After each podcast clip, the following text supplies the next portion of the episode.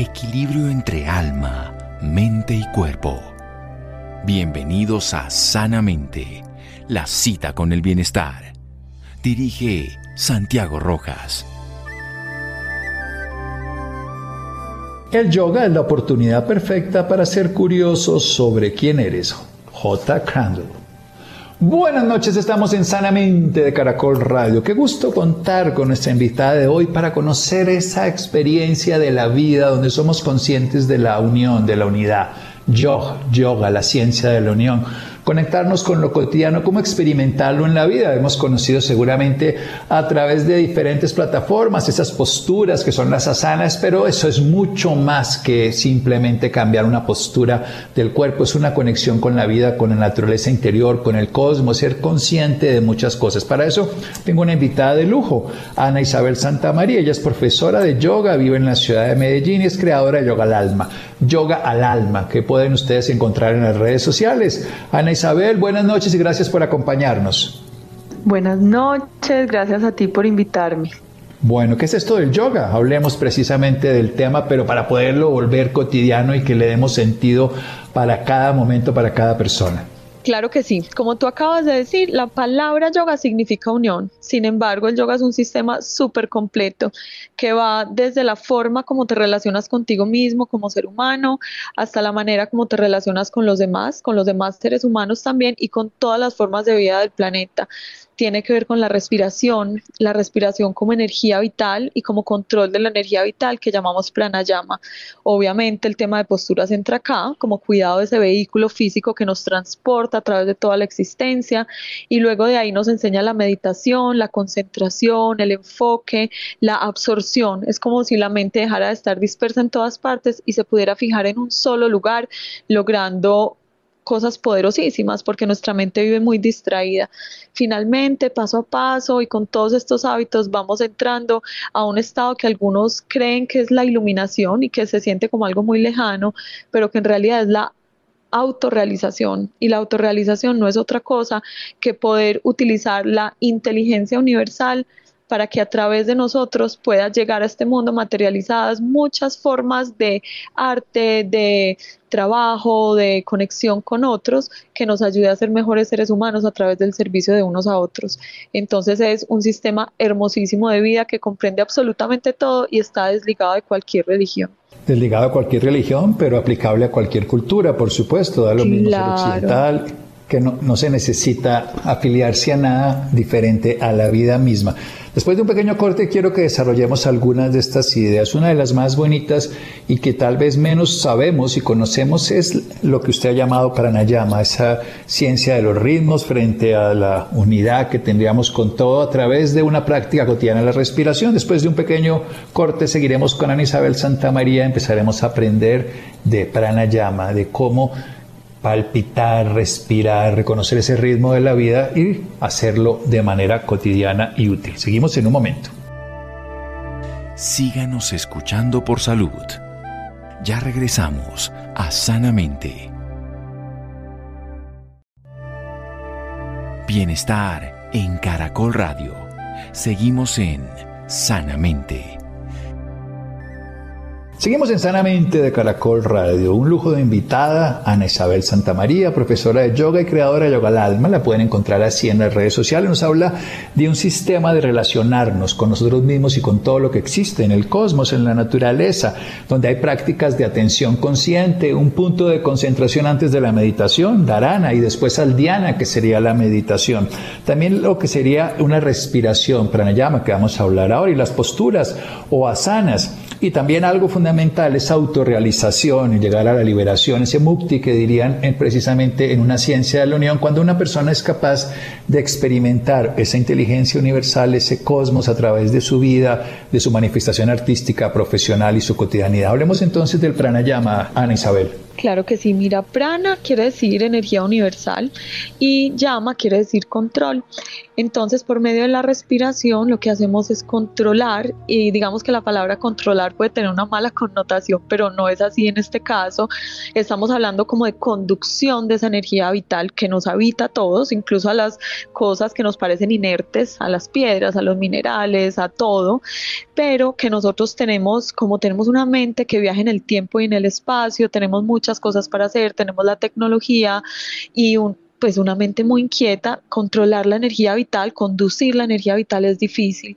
Entonces, por medio del yoga, diferentes técnicas, a veces simplemente por el hacer consciente la inhalación y la exhalación, logramos que esa energía vital deje de estar como una mariposita posándose en todas partes y vaya a un solo lugar, a este presente perfecto donde estoy haciendo mi vida y en ese presente perfecto se despliega la vida como una cinta de esas horizontales del aeropuerto por el que uno va andando y solamente donde están puestos tus pies está puesta tu atención. En ese instante está la vida y por medio de la respiración lo podemos lograr hay una frase muy bonita que es de una escritora argentina que se llama eh, Clarisa Píncola, que dice, si vivimos como respiramos, tomando y soltando, no podremos equivocarnos. Y creo que ese es como el resumen, aprender a tomar, aprender a soltar, aprender a crecer aprender a volver al centro. La respiración es una gran maestra de la vida y muchas personas entre su primera inhalación y su última exhalación no se enteraron de que habían respirado. Entonces algo tan sencillo puede ser una revelación y una manera muy linda de entrar en meditación en cada paso que damos en la vida. Sí, tan poderoso que cuando las personas después de un COVID complicado volvieron a respirar y se dieron cuenta de algo tan cotidiano, era tan esencial porque Podemos dejar de comer días, de vernos con personas, de salir, de muchas cosas, pero instantes, segundos, y no más que eso, un par de minutos a lo sumo, podemos dejar de respirar. Pasemos a algo que usted le ha dado importancia para juntarlo, esa atención consciente, ya que cuando respiramos, inspiramos y soltamos, no nos equivocamos si vivimos conscientes. ¿Cómo ser conscientes de lo que en realidad tiene sentido, que es la vida que está ocurriendo y no unos pensamientos que ya no existen ni posibilidades que no van a ocurrir o que si ocurren no están ocurriendo? Pues es muy difícil eh, y no es algo que se pueda lograr por una técnica 1, 2, 3, ni, ni de una vez y para siempre. Es una práctica permanente y va mucho en algo que mencionaste en la introducción y es ese me doy cuenta a mí me fascinan esas palabras, me doy cuenta cuando de repente estoy en la noche repasando el día y me vuelvo a hiperventilar, me vuelvo a agitar por algo que no logré resolver, eh, por algo que me está molestando y me doy cuenta de eso y al mismo tiempo siento las sábanas, la almohada, estoy con mis hijos, todo está bien tengo la elección de seguir en ese bucle de pensamiento que me roba toda mi atención, mi energía, mi felicidad, o puedo estar simplemente ahí, entre las sábanas de la cama, disfrutando ese instante. Lo mismo, voy en el tráfico pensando, no llegué a la reunión, qué vergüenza con la persona que me está esperando, o puedo estar simplemente ahí con la música que está sonando, con los carros del frente, con el semáforo en rojo y aceptar que esa es la vida en ese momento. Si me doy cuenta, tengo la opción de transformarlo en presencia. Entonces, ojalá uno se pudiera meter un software de presencia infinita para siempre, pero no es así. Digamos que nuestra mente también gran parte de su poder es ese viaje en tiempo y espacio. Entonces, es darme cuenta que yo no soy esa mente, que yo soy el observador de la mente y que en la medida en que yo no me inmiscuya tanto con ella hasta que nos convirtamos en uno solo, podré observarla y hasta reírme, porque la mente termina siendo una gran comedia que con ella podría crear los libros de ficción más grandes que existen, pero ella no soy yo. Yo soy el observador, yo soy la presencia, yo soy la paz, yo soy eh, ese instante que está pasando y la mente es un gran instrumento para vivir esta vida humana, pero no reemplaza la conciencia, ni siquiera se le parece. Bien, precisamente hagamos esa diferenciación. Somos los observadores de la mente. La mente es un instrumento, como bien dirían precisamente en el yoga, puede ser un gran servidor o un, pues en el buen sentido nos puede colaborar o puede llegar a ser una jefe, un jefe tirano. Pero ¿cómo diferenciarlo de la conciencia? Porque la gran mayoría de las personas se identifican ese pienso, luego existo y yo soy mis pensamientos. Le damos un poder muy grande al pensamiento como si fuera la realidad. ¿Cómo saber que se piensa y que se observa el pensamiento, pero que se es mucho más allá de eso que está en el pensamiento y que lo genera, que es la mente? Yo conocí mi ser real haciendo yoga por primera vez a los 20 años o 21 años y antes de eso estoy completamente segura, bueno, puede que entre los 0 y los 7 años, pero en, en, después de adquirir conciencia, después de los 7 años, nunca me había conectado, entonces estaba en una revolución infinita, en un acelero infinito y un día entré a una clase de yoga y después de hacer una cantidad de posturas muy difíciles que se me parecían un poquito como a una clase stretching en el gimnasio, terminé y de repente había un espacio, había un silencio. Y en ese silencio dije, yo quiero vivir así.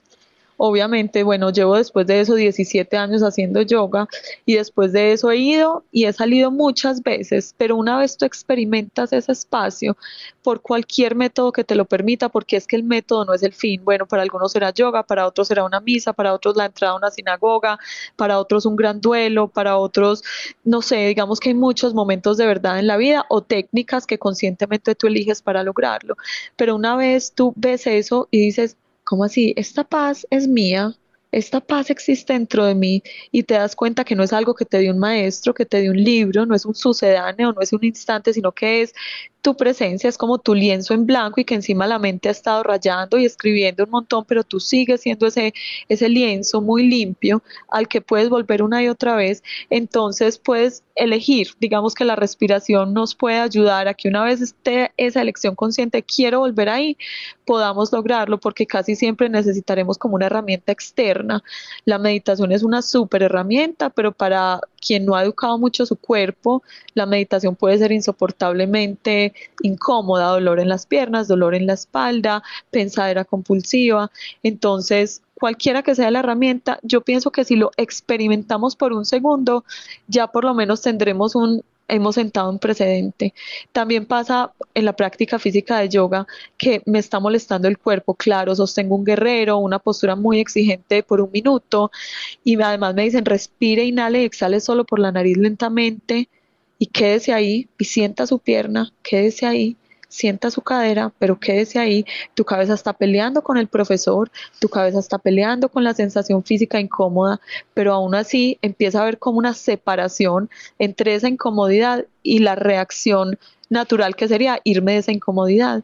Y ahí en ese espacio empiezo a sentir, ah, es que yo estoy separada de esa incomodidad y puedo elegir quedarme ahí y no pasa absolutamente nada.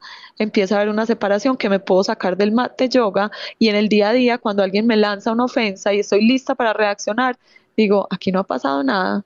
Mi ego se quiere defender, mi conciencia está en paz. Obviamente eso es muy sofisticado y no siempre sucederá, pero cada vez que yo no caigo como en esa misma tentación de responder rápidamente a cualquier cosa incómoda u ofensiva, voy descubriendo y fortaleciendo esa conciencia que siempre está ahí pero no sé, para mí ha sido el yoga y por eso lo elijo una y otra vez. Creo que primero necesitamos una herramienta externa que nos recuerde, porque no nos da nada que no tengamos, nos recuerda casi que ese estado basal que algún día fuimos en la inocencia de la niñez. Nos recuerda, como aquel observador que está viendo un atasco desde una montaña y no está metido dentro de un carro desesperado por salir de allí. Es tomar una distancia desde la conciencia, siendo el observador siendo la presencia que se da cuenta de ese juego de la mente y de todas sus condiciones. Seguimos aquí en un momento con Ana Isabel Santamaría hablando del yoga. Síganos escuchando por salud. Ya regresamos a Sanamente. Bienestar en Caracol Radio. Seguimos en Sanamente. Seguimos en Sanamente de Caracol Radio. Ana Isabel Santamaría, profesora de yoga y creadora de Yoga al Alma. Ustedes pueden encontrarla en las redes sociales. Nos hace una bella descripción de la respiración, de que si inspiramos y soltamos conscientemente vivimos la vida de esa manera, todo estará bien, parafraseando su amiga argentina, pero llevándolo a algo más lejos, que es ser conscientes de que estamos vivos, ser conscientes de la vida, ser conscientes de que cuando estamos aquí escuchando en este momento, de pronto en las cobijas, de pronto manejando, de pronto siendo esa toma de conciencia nos da una percepción diferente, nos hace darnos cuenta que no somos ese acúmulo de pensamientos que nos están hablando de historias pasadas inexistentes o de hipótesis futuras que tampoco han logrado ser realidad. Y en el sentido cotidiano, el darnos cuenta puede reconocer esa conciencia de la que somos parte, esa inteligencia universal, esa magnificencia del cosmos que a través de nosotros también se puede manifestar y podemos descubrir esa conciencia que nos lo dice que fue el camino de Isabel, muy joven, a sus 20 años, pero que también desde todos los momentos en que entramos y salimos permanentemente de allí nos podemos dar cuenta que usamos la mente, que la mente tiene pensamientos, que la mente nos dice cosas simpáticas, que la podemos reconocer. Pero la clave es tomar esa distancia para que no sea el, el ego, el yo o ese manejo cotidiano el que nos angustia. Quiero pasar a otro proceso muy bonito porque el yoga es unión. Nos habla relación conmigo mismo, relación con los demás y relación con todos los seres. Ampliemos un poquitico esa idea, veámoslo como un camino para la cotidianidad, reconocer a todos los seres sintientes, como lo llaman en Oriente. Sí, esto hace parte de uno de los muchos sistemas de yoga que hay hoy, eh, que se llama la Ashtanga Yoga, que quiere decir como el camino de los ocho pasos en el yoga y las dos primeras como escaleritas de ese camino se llaman llamas y ni llamas, que son los preceptos conmigo mismo, conmigo misma y los preceptos con los demás seres. Entonces, en los que están conmigo mismo hablan de la pureza, que es la pureza en la palabra, pero también en la limpieza, eh, todos los métodos de mantener mi cuerpo limpio, en su sistema digestivo, en su sistema respiratorio, y también por esto aquí empezamos a hablar un poco de la alimentación, no basado en dietas ni nada por el estilo, porque esto no tiene nada que ver, sino que cuando mi cuerpo, por ejemplo, está pesado, entonces toda la energía se vuelve muy densa y se vuelve difícil operar, difícil pensar, difícil... Eh, entrar en estados de conciencia más elevados. También nos habla de, de la manera como, como, nos relacionamos con nuestro propio cuerpo y con los demás. De la himsa que mencionábamos es no violencia. Eh, no violencia en la forma como hablo, en la manera como pienso, en la manera como de pronto si hay una crítica o hay un ambiente con el que no comparto, yo me, me levanto y elijo no estar ahí o por lo menos no participar de la conversación. Eh, por ejemplo, Asteya, que es otro de los principios muy bonitos, es no tomar nada que no sea mío el principio de la verdad, Satya, y la verdad, a nosotros nos encanta la verdad hacia afuera, como el cielo es azul, verdad es absoluta, sí, pero también esto es un, un concepto de verdad que honra mi verdad interior y es si lo que yo estoy poniendo afuera de verdad honra lo que soy, lo que pienso, lo que siento y lo que vine a hacer en esta vida, o si he convertido toda mi vida en una gran actuación para ganarme como el aplauso externo. Entonces esto nos invita a la reflexión con nosotros mismos. Eh, también nos habla de brahmacharya, que muchas personas lo, lo relacionan con la castidad, pero yo creo que tiene que ver más con cuidar esa energía tan poderosa, que la energía sexual es una energía creativa, creadora, y así como puede crear vida, puede crear todas las maravillas que queramos. Entonces, como elijo no desperdiciar esa energía creadora y utilizarla para los proyectos que yo quiera, para las relaciones que de verdad importan, no solo relaciones de pareja, sino todo tipo de relaciones. Entonces, son varios principios y son principios muy lindos porque son universales, se podrían aplicar, como hablábamos ahora, cualquier sistema, no están que si no eres hinduista o si no eres budista, no, no tienen nada que ver, o sea, cualquiera que sea tu religión, tu filosofía de vida, esto te va a resonar como, ah, esto es una verdad para mí, es una verdad universal, es una verdad de la conciencia y es una invitación a vivir en coherencia, no solo de dientes hacia afuera, sino sobre todo en mi universo interior. El yoga se concentra mucho en, en el adentro, en el adentro, el adentro, porque una vez yo organizo ese microcosmos, todo afuera se pone en su lugar. Cuando uno organiza ese punto de referencia de la vida, enfoca el telescopio, el microscopio, las gafas, clarifica el punto y entonces tiene una relación menos distorsionada con toda la complejidad. Hablemos un poquito de Dharana. Dharana es esa concentración que antecede a la meditación, es estar en un solo punto, en una sola condición, que además la mente, como la loca de la casa que se describe, va siempre a estar saltando de un lugar a otro. ¿Cómo aprovechar? Porque la gran mayoría del tiempo perdemos la oportunidad de vivir por estar persiguiendo a lo que la mente nos pide y no utilizándola conscientemente. Cuéntenos un poquito de su experiencia, como bien nos dice que ha sido su escuela y su herramienta el yoga. Sí, el dharana en el yoga es, es la escuela básica o casi que la guardería. Entonces tú cuando vas a una clase de yoga, para un ojo que no está entrenado, para ver, digamos, lo que de verdad significa estar avanzado en la práctica, tú ves a alguien muy gimnasta, muy parado de manos, haciendo acrobacias y dirás, wow, es un alumno muy avanzado. Sin embargo, como profe de yoga, y esto me costó muchos años entenderlo, el alumno avanzado es aquel que no se distrae, entra a su mat de yoga, es como si entrara a su santuario. Cuando uno tiene su mente más desentrenada en la práctica de yoga, cualquier cosa es un motivo para salirte porque es difícil quedarte ahí. Entonces las personas se peinan, se arreglan la camiseta, se miran en el espejo, se toman foto con el celular, eh, miran a la, a la vecina del mat, le preguntan algo, salen al baño y esto no es malo, pero es simplemente lo que la mente sabe hacer. Es como esto está tan difícil, yo me salgo. Como este guerrero 2 parece que a la profesora se le olvidó que van cinco respiraciones, yo mejor me voy para otra postura. Como esta modificación me parece muy sencilla, yo voy a inventarme una más avanzada y es todas las técnicas más, es que uno en un punto se tiene que burlar de la mente porque es súper repetitiva, es muy típica. Entonces te das cuenta, como decíamos ahorita, de que la mente lo que está haciendo es sacándote de ahí, sacándote de ese momento presente. El dharana en la práctica física de yoga se ve como ahí estoy. Es como el, más que la postura del guerrero, es la mente del guerrero, con firmeza y determinación me quedo de principio a fin, no me salgo de la clase, no me salgo de la práctica y no como entrenamiento militar, es como un guerrero pacífico, ¿sí? Es como un guerrero que, como los guerreros pacíficos del yoga y muy estos, estos señores, abuelitos también que hacen tai chi en Occidente, que uno creería se les ve como muy viejitos o como que eso es muy bobo y si uno hace tai chi, uno no aguantaría 10 minutos, ¿cierto? Es un guerrero pacífico porque es una fortaleza interna que a veces ni siquiera se traduce en músculos grandes o muy visibles o parecidos a los del gimnasio clásico, sino que la fuerza nace de adentro, es pura determinación sin, sin obligación, no hay autoexigencia, hay como un contentamiento que también es, es otra palabra muy linda, pues no existe de verdad la traducción, se llama santosha y es estar contento, pero es que contento acá creemos que es felicidad, no es estar satisfecho, satisfecho con el instante presente contento, contenido en uno mismo, que uno está bien con uno mismo como esté donde esté, no tiene que ocurrir algo, sino que ya está ocurriendo, dicho de otra manera.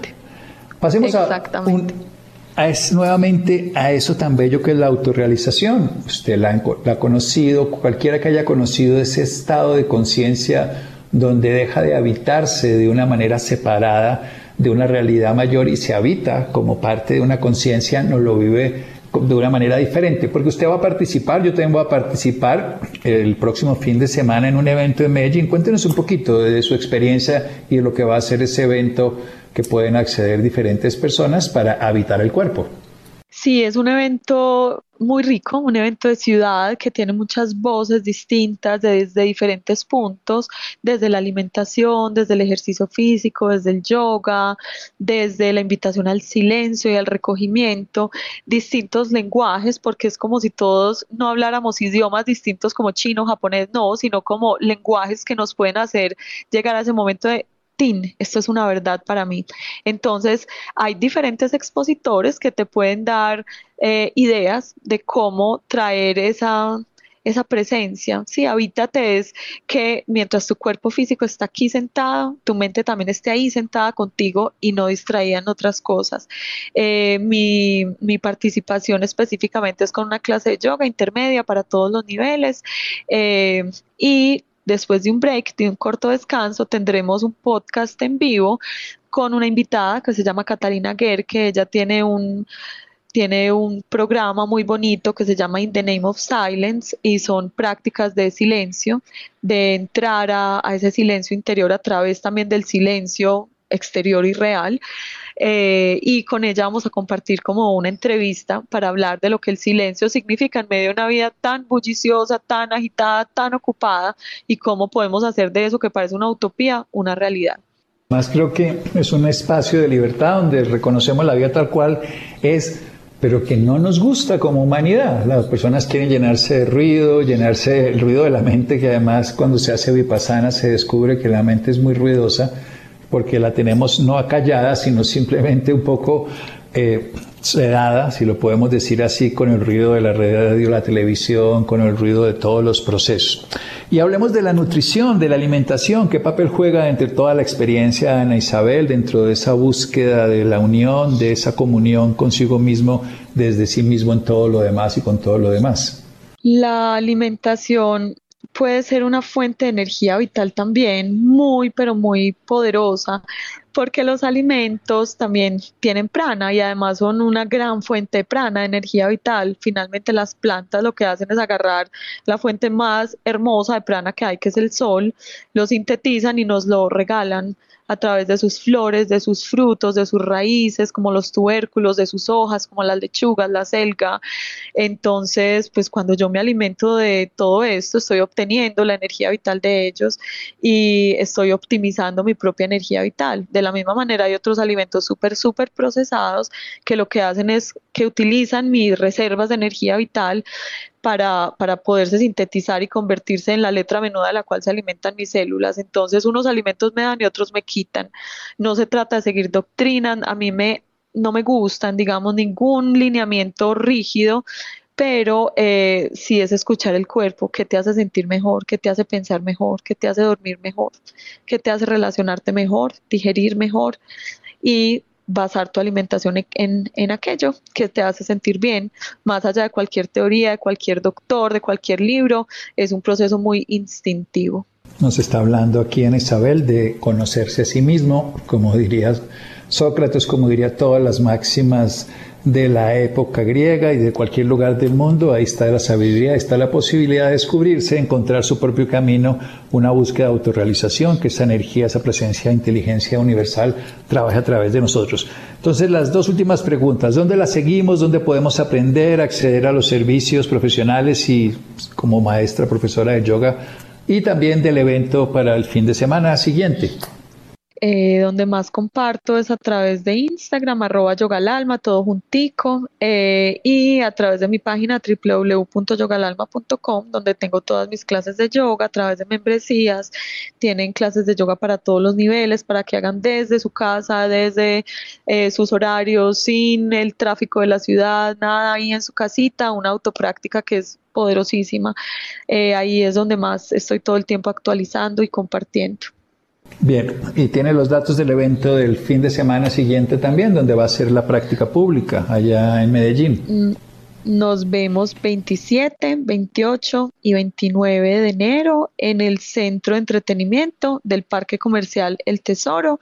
Eh, yo estaré el viernes 27 a las 8 de la mañana con la práctica de yoga y a las 10 de la mañana con el podcast sobre cómo lograr ese silencio interior en medio del ruido del mundo de afuera.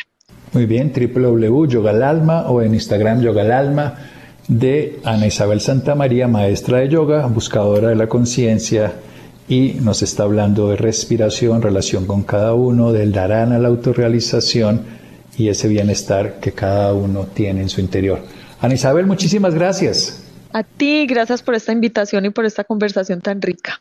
Un honor, un gusto. Seguimos aquí en Sanamente de Caracol Radio síganos escuchando por salud. Ya regresamos a Sanamente. Bienestar en Caracol Radio. Seguimos en Sanamente. Seguimos en Sanamente hoy que hemos decidido hablar de la diabetes tipo 1. Por eso hemos decidido invitar a Tilcia Luján. Ella es médica internista, endocrinóloga de la Asociación Colombiana de Diabetes. Dilcia, muy buenas noches. Gracias por estar con nosotros. Muy buenas noches y muchas gracias por la invitación. Dilcia, queremos desde la voz médica conocer un poco más sobre la diabetes tipo 1. ¿Cómo podemos definirla? Bueno, la diabetes tipo 1, lo primero que quiero es que es una enfermedad autoinmune. Es una enfermedad en la que nuestro propio sistema inmune empieza a identificar a las células beta del páncreas que producen la insulina y empieza a destruirlas de manera progresiva. Entonces, el principal tratamiento hasta este momento de la medicina para las personas con ese tipo de que tienen que vivir con diabetes tipo 1 es insulina, porque la insulina va a reemplazar esa que sus células beta del páncreas ya no producen y les va a permitir tener un desarrollo normal, les va a permitir eh, prevenir complicaciones y les va a permitir tener una adecuada calidad de vida. Doctora, ¿cuál es la diferencia entre la diabetes tipo 1 y la diabetes tipo 2? Bueno, la diabetes tipo 2 no es autoinmune, es una enfermedad que está más, es una condición médica que está más ligada a la herencia. La diabetes tipo 1, en cambio, no se hereda. La diabetes tipo 2 es esa que, que aparece en la gran mayoría de las personas diabéticas y que se acompaña de la obesidad, de la hipertensión, del colesterol alto, de los triglicéridos altos, de la obesidad abdominal, mientras que la diabetes tipo 1 no tiene nada que ver con eso, no tiene nada que ver con malos hábitos de vida ni con herencia. Es una enfermedad autoinmune que puede aparecer de un momento a otro en la vida, en cualquier etapa de la vida, aunque es más frecuente en la infancia, en la adolescencia en etapas tempranas, en cualquier momento de la vida puede aparecer y aparece sin avisar de manera catastrófica y comprometiendo rápidamente la vida del ser humano si no se diagnostica oportunamente. Doctora, por eso es que se hablaba antes de diabetes infantil. Cuando hablamos de la diabetes infantil, ¿es la misma diabetes tipo 1? Sí, porque sí, es similar en el sentido, o era esa misma a la que se denominaba en esa forma, porque esta aparece más frecuentemente en etapas tempranas de la vida. Pero en cualquier momento de la vida hoy sabemos y hemos aprendido que puede aparecer una diabetes tipo 1. Doctora, vamos a hablar de algunos mitos que se tienen alrededor de este tipo de diabetes. Y uno es que el exceso de dulce en los niños, que cuando los niños consumen eh, muchos productos azucarados o dulces, les puede dar diabetes tipo 1. Pues no, realmente la diabetes tipo 1 no tiene que ver mucho con el consumo de dulces o de alimentos inapropiados o de hábitos de vida que no sean saludables, no tiene que ver más con la aparición o con estar expuesto a virus, a sustancias eh, que entran a nuestro organismo y que pueden destruir, activar nuestro sistema inmune que va a destruir las células beta del páncreas que producen la insulina. Entonces yo diría que es más estar asociado a virosis, a rodiola, a De hecho, ahora con el COVID hemos visto que ha aumentado la aparición de diabetes en gente joven la diabetes tipo 1, podríamos decir que el COVID en algunos escenarios puede precipitar que el sistema inmune pueda ser capaz de atacar nuestras células beta del páncreas y he visto muchos pacientes jóvenes con diabetes tipo 1 asociadas a eh, episodios de COVID. Doctora, otra cosa de la que se habla es que las personas con diabetes tipo 1 no pueden tener hijos.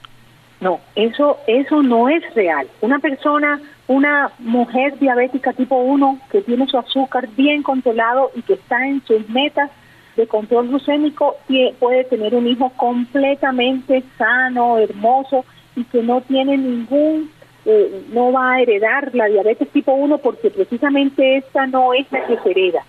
Esto es no es real. Las mujeres que me están escuchando y son diabéticas tipo 1 no deben tener ese temor, deben tener eh, toda la responsabilidad para prepararse antes del embarazo, de tener un buen control glucémico que les evite tener malformaciones fetales en sus embarazos y además deben prepararse para tener el mejor control glucémico que garantiza que no van a tener ninguna complicación en su embarazo y que su bebé va a ser un bebé sano.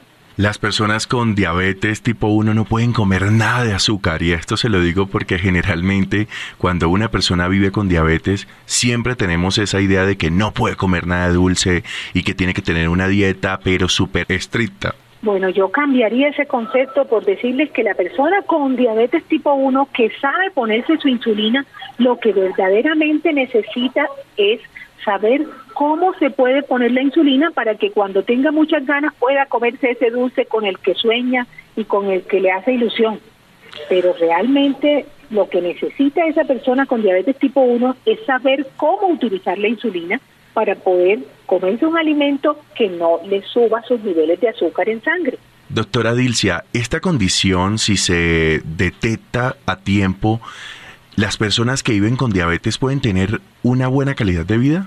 Absolutamente. Una persona con diabetes tipo 1 que se educa, y eso en eso quiero hacer mucho énfasis, que la persona con diabetes tipo 1 lo que necesita es aprender, adquirir habilidades para manejar bien su condición médica.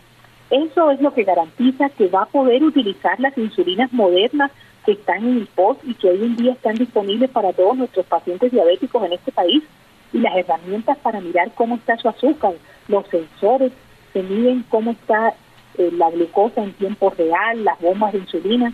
Esta persona diabética tipo 1 que cuenta con todas estas estrategias es la persona que puede tener una calidad de vida excelente, que puede prevenir las complicaciones, que puede ir a la universidad, que puede graduarse, que puede casarse, que puede hacer un proyecto de vida y hacerlo realidad, siempre y cuando pueda tener la educación y el entrenamiento para adquirir las habilidades que se necesitan para vivir bien con diabetes tipo 1. Doctora, ¿hay algún síntoma que nos pueda decir que puedo sufrir de diabetes tipo 1? Como siempre se habla de si comes dulce y te da mareo, puede ser diabetes, eh, puede ser eh, un síntoma. ¿Hay algunos síntomas claros que de pronto a las personas que nos están escuchando a esta hora de la noche digan, uy, yo a veces sufro de eso, voy a ir a hacerme un examen de diabetes? Bueno, la, diabetes tipo 1 como tal no tiene síntomas específicos, tiene los mismos síntomas del azúcar alto que también se comparten con la diabetes tipo 2 o con cualquier otro tipo de diabetes que desarrollemos. Lo importante o lo que marca la diferencia es que la diabetes tipo 1 es una diabetes de inicio rápido. O sea, yo tengo tipo 1, diabetes tipo 1, probablemente mis niveles de azúcar vayan a subir muy rápido y yo me vaya a sentir enferma rápidamente y eso quiere decir que me voy a sentir con mucho cansancio, con mucho sueño, voy a empezar a perder peso rápidamente, me va a dar mucha sed, mucha orinadera, un hambre desesperado, voy a tener alteración en la visión para ver de cerca y de lejos. Esos diría yo que son como los síntomas con los que puede uno sospechar que puede tener una diabetes pero también pueden ser síntomas de cualquier enfermedad, si somos honestos, tampoco son síntomas tan claros. Como tal, sí, realmente no son síntomas específicos. Yo lo que tengo que tener es como la alerta para poder acudir al médico y que el médico me solicite el nivel de un examen de glicemia. Por último, doctora Dilcia, ¿por qué hay tanto tabú con esta condición? ¿Por qué la diabetes la vemos como tan asustadora? Bueno, eh, sobre la diabetes tipo 1 pienso que hay muchos tabús porque primero los diabéticos tipo 1 no son tantos, no es una enfermedad tan frecuente. La que verdaderamente vemos en el día a día que es muchísimo más frecuente es la diabetes tipo 2. Entonces, al ser una enfermedad no muy frecuente y además necesitar insulina como parte del tratamiento, eso se asocia en el común de las personas con que la persona que se pone insulina está muy grave y no es así, porque la persona con diabetes tipo 1 que se pone insulina no necesariamente está grave. Además, el hecho de no conocer qué es la insulina, cómo se utiliza y que no necesita, no necesariamente está unida a que está la persona grave, hace que muchos diabéticos tipo 1 puedan ser discriminados en los trabajos porque a las otras personas por el temor y el desconocimiento les da miedo trabajar con ellos o piensan que no van a, responder cuando, en mi opinión, una persona con diabetes tipo 1 que lleva muy bien su diabetes es el mejor trabajador que pudieras tener porque es alguien que ha aprendido a tener resiliencia, que ha aprendido a tener disciplina, que si esa disciplina que emplea para tu salud va a emplearla para su trabajo, va a ser el mejor empleado que puedas tener. Muchísimas gracias, doctora Dilcia, por estar con nosotros en Sanamente con muchísimo gusto y gracias por la invitación. Isidro, muchas gracias, muchas gracias a Mario, muchas gracias a Ricardo Bella. Quédense con una voz en el camino con Ley Martín. Caracol piensa en ti. Buenas noches.